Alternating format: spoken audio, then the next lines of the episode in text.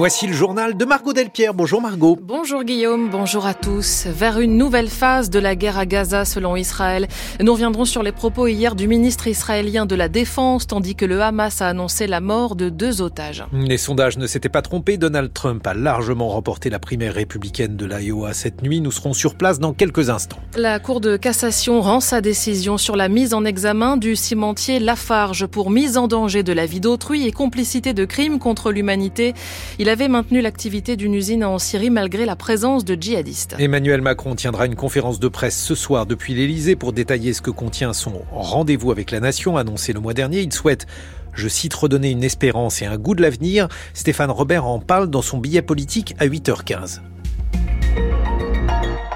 Israël pourrait entrer dans une nouvelle phase de sa guerre contre le Hamas à Gaza. Celle intensive des combats touche à sa fin dans le nord et se terminera bientôt dans le sud, a estimé hier le ministre de la Défense de l'État hébreu après plus de trois mois de conflit.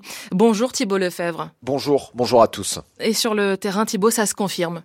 Ce n'est pas encore un retrait, mais un allègement clair du dispositif militaire. Hier, une des quatre divisions israéliennes engagées depuis le 27 octobre à Gaza a quitté l'enclave. Parmi ses troupes, les membres des bataillons de la prestigieuse brigade Golani en première ligne depuis près de trois mois. Cette démobilisation a commencé fin décembre avec des milliers de réservistes qui sont rentrés en Israël. Elle continue donc et permet au ministre de la Défense Yoav Galante de commencer à dessiner l'avenir.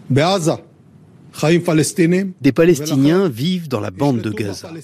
Et ce seront donc des Palestiniens qui gouverneront l'enclave. Le futur régime doit se développer depuis Gaza et être basé sur des forces qui ne sont pas hostiles à l'État d'Israël. Ce sera une alternative civile qui prend en considération le bien-être de ses habitants et qui ne veut aucun mal aux Israéliens. Gaza au Gazaoui donc, pas question d'occuper l'enclave comme le veut la droite la plus extrême alliée au gouvernement, mais Israël n'abandonnera le territoire qu'à condition que les nouveaux dirigeants ne nuisent pas à sa sécurité. Les États-Unis ont récemment haussé le ton pour imposer une autorité palestinienne réformée, mais pour le moment, l'État hébreu ne considère pas le pouvoir de Ramallah comme une alternative fiable.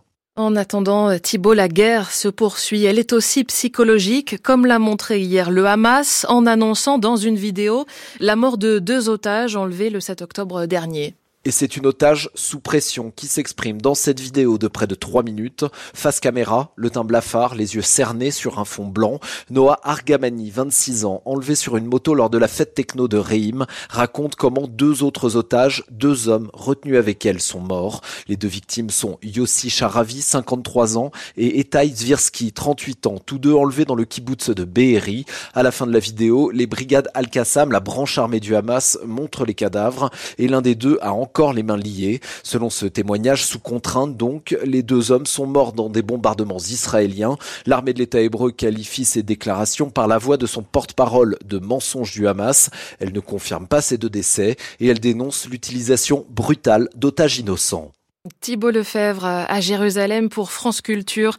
Et selon euh, le Quai d'Orsay, deux jeunes Français figurent parmi les blessés de l'attentat à la voiture bélier hier au nord-est de Tel Aviv qui a fait un mort et 17 blessés.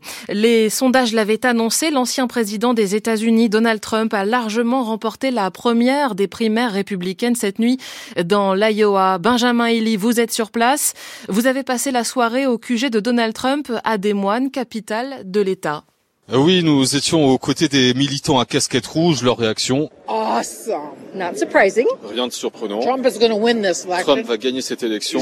C'est le patron. Today is the first step. In Iowa, yeah. Aujourd'hui, c'est le premier pas et c'est en Iowa. Make America great again. Ils sont convaincus que le match est déjà plié dans ces primaires. Ils ont bravé un froid glacial, moins 30 degrés, euh, pour offrir cette large victoire à l'ancien président, celle dont il avait besoin, plus de 50% des voix.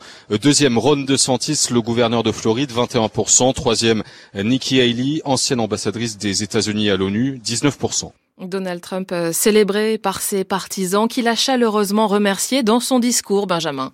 Les habitants de l'Iowa saluaient, oui, pour cette victoire sans ambiguïté, un élan, une évidence pour écraser la concurrence. Ses rivaux ont également été remerciés, presque congédiés. I want to congratulate Ron and Nikki for having a, a good a good time together. We're all having a good Je veux time féliciter. Ron et Nikki. On a passé du bon temps ensemble. Ils ont tous les deux très bien travaillé. Donald Trump fait comme si c'était terminé, comme si l'investiture lui revenait. C'est oublier que les primaires du Parti républicain ne font que commencer. Le New Hampshire vote la semaine prochaine, mais même Joe Biden le reconnaît. Sur le réseau social X, il écrit Donald Trump est le net favori de l'autre camp à ce stade. Benjamin Illy avec euh, Fabien Gosset pour euh, les moyens techniques. Une victoire donc euh, qui semble donner le ton avant la présidentielle de novembre. Un autre candidat républicain, Vivek Ramaswamy, vient de jeter l'éponge. Il appelle désormais à voter Donald Trump. Les États-Unis condamnent les attaques menées par l'Iran au Kurdistan irakien. Bagdad dénonce ce matin une agression visant sa souveraineté. Les gardiens de la révolution iranienne ont annoncé tôt ce matin avoir lancé plusieurs salve de missiles balistiques sur des cibles terroristes à Erbil. Les États-Unis qui surveillent également l'activité en mer Rouge. Les rebelles outils du Yémen attaquent des navires qu'ils considèrent liés à Israël. Le détroit de Bab el-Mandeb est stratégique avec 12% du commerce mondial, 30% du transit de conteneurs. L'UE envisage de participer au rétablissement de la sécurité de navigation. Il en est question ce matin à Bruxelles. Discussion rendue difficile avec l'Espagne après le lancement par Washington d'une coalition pour l'opération appelée Gardien de la prospérité, Pierre Benazé.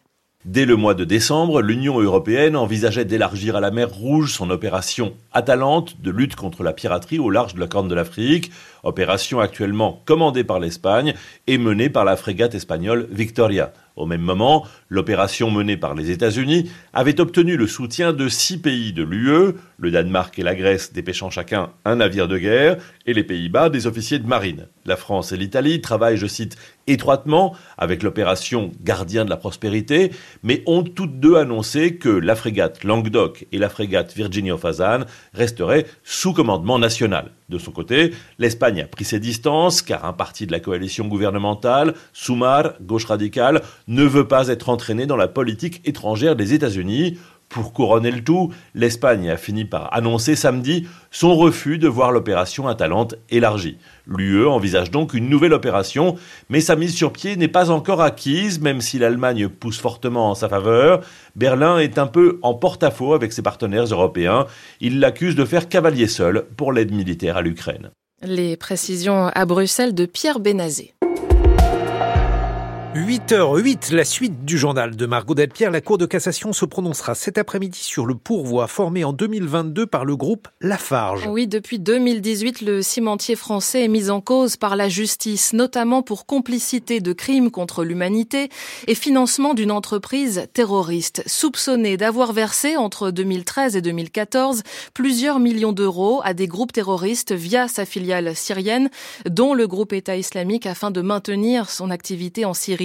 La décision attendue aujourd'hui concernant en particulier un chef d'accusation mis en danger de la vie d'autrui, Anne Fauquemberg.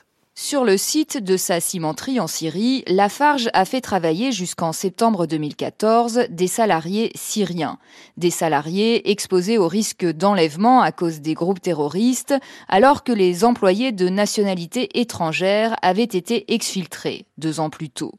Mais l'entreprise conteste sa mise en examen pour mise en danger de la vie d'autrui. En défense, il est soutenu que le droit français ne pouvait pas s'appliquer au contrat de travail des salariés syriens avec la filiale syrienne de Lafarge. Côté partie civile, le Centre européen pour les droits constitutionnels et humains explique que la société Lafarge exerçait un réel pouvoir de direction sur les salariés.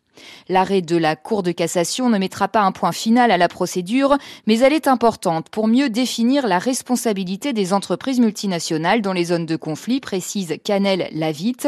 Elle est l'une des responsables du Centre européen pour les droits constitutionnels et humains. On va préciser comment le droit pénal peut s'appliquer à des cas où des entreprises opérant dans des conflits armés pourraient alimenter des crimes graves. la Cour de cassation peut soit décider que la loi française est applicable aux salariés syriens, l'investigation va se poursuivre avec, on l'espère, un procès au bout, mais elle peut aussi considérer que la loi française ne s'appliquerait pas et qu'il faut renvoyer le dossier devant la Cour d'appel pour voir quelle serait la loi qui s'appliquerait éventuellement syrienne ou alors, elle peut aussi, la Cour de cassation, décider de renvoyer le dossier pour que la Cour d'appel précise un peu plus, justifie plus légalement en quoi la loi française s'applique. Dans cette affaire, huit cadres et dirigeants de Lafarge sont également mis en examen.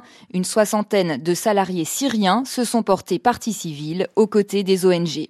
Sa visite va-t-elle éteindre la polémique? La ministre de l'Éducation, Amélie Oudéa-Castera, critiquée pour avoir scolarisé ses enfants dans le privé, dont elle s'est justifiée, en affirmant qu'il y avait, je cite, des paquets d'heures pas sérieusement remplacés dans le public, a justement prévu d'aller aujourd'hui dans cette école litrée dans le 6e arrondissement de Paris, d'où elle avait euh, retiré son fils aîné.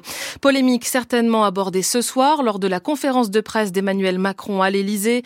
Il donne rendez-vous à 20h15 conférence retransmise sur plusieurs chaînes de télé dans l'espoir de relancer son quinquennat. Déjà hier soir, il a remobilisé ses troupes et appelé sa majorité à rester unie après des divisions internes sur la loi immigration, entre autres. Cap sur les européennes chez LR, François-Xavier Bellamy sera tête de liste comme en 2019, tandis qu'au RN, ce sera Jordan Bardella. Dans ses vœux à la presse hier, ce dernier a appelé les adhérents et électeurs de LR à rejoindre le Rassemblement national. L'environnement pris en compte en cette semaine du son. Elle a commencé hier sous l'égide de l'UNESCO et se tient à Paris ainsi que dans une quarantaine de villes en France avec un concept cette année, donc l'écologie sonore, notion encore peu connue du grand public mais fondamentale selon Christian Hugonnet, ingénieur acousticien et président de la semaine du son.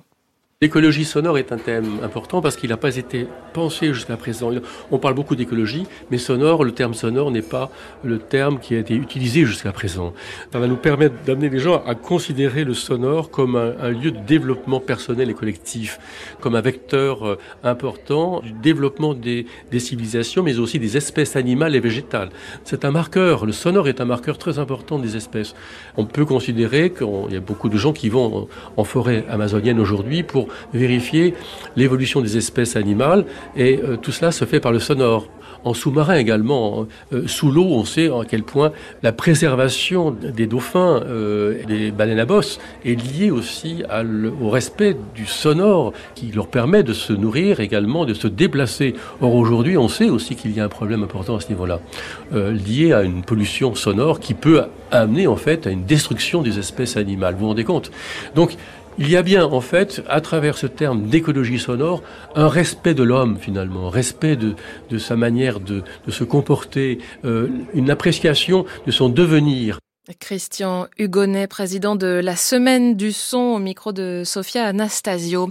Le son de la mandoline résonne dans des écoles marseillaises. Ce petit luth à manche court, instrument du XVIIIe siècle, se refait une jeunesse grâce au projet d'un musicien réputé. 200 enfants apprennent à en jouer dans, dix, dans 8 écoles des quartiers sensibles de la ville. La moitié ont même rejoint l'orchestre de mandoline des Minots de Marseille qui leur ouvre les portes du conservatoire. Mathilde Vinceneux, vous avez assisté à l'un de ses cours dans un établissement des quartiers nord. Sur le pont d'Avignon, ils sont une douzaine d'élèves à répéter les gestes sur les quatre cordes de leur mandoline. La plupart ne connaissaient pas cet instrument très populaire il y a un siècle en Méditerranée. C'est un instrument vieux de Marseille. Sarah, Safia, Tafridia et Fanta sont en CE2. Moi, je veux être euh, une musicienne. C'est trop bien. Quand on fait la mandoline, on peut faire des concerts. On en a déjà fait deux. On était fiers de nous. On a de la chance de faire de la mandoline parce que c'est cher. Leur mandoline coûte une centaine d'euros, mais elles sont prêtées gratuitement. Le but, c'est de donner une chance à tous les enfants d'avoir accès à la musique. Le musicien Vincent Berdemander, il a créé l'orchestre de mandoline des Minots de Marseille pour les emmener au conservatoire. Le conservatoire est un établissement euh, gratuit, mais il faut être informé. Là, en allant dans les quartiers, on leur donne la possibilité d'avoir les mêmes chances que les enfants qui sont bien informés. on est très fiers de faire ce travail. Le public en délire nous applaudit. Il y a des émotions, même dans les yeux des parents, de fierté. Catherine Arquez, professeure de mandoline. Parce qu'ils arrivent au conservatoire, euh, certains n'auraient jamais pensé pouvoir venir euh, même visiter. L'orchestre va même permettre à des enfants de partir à Naples et à Madère.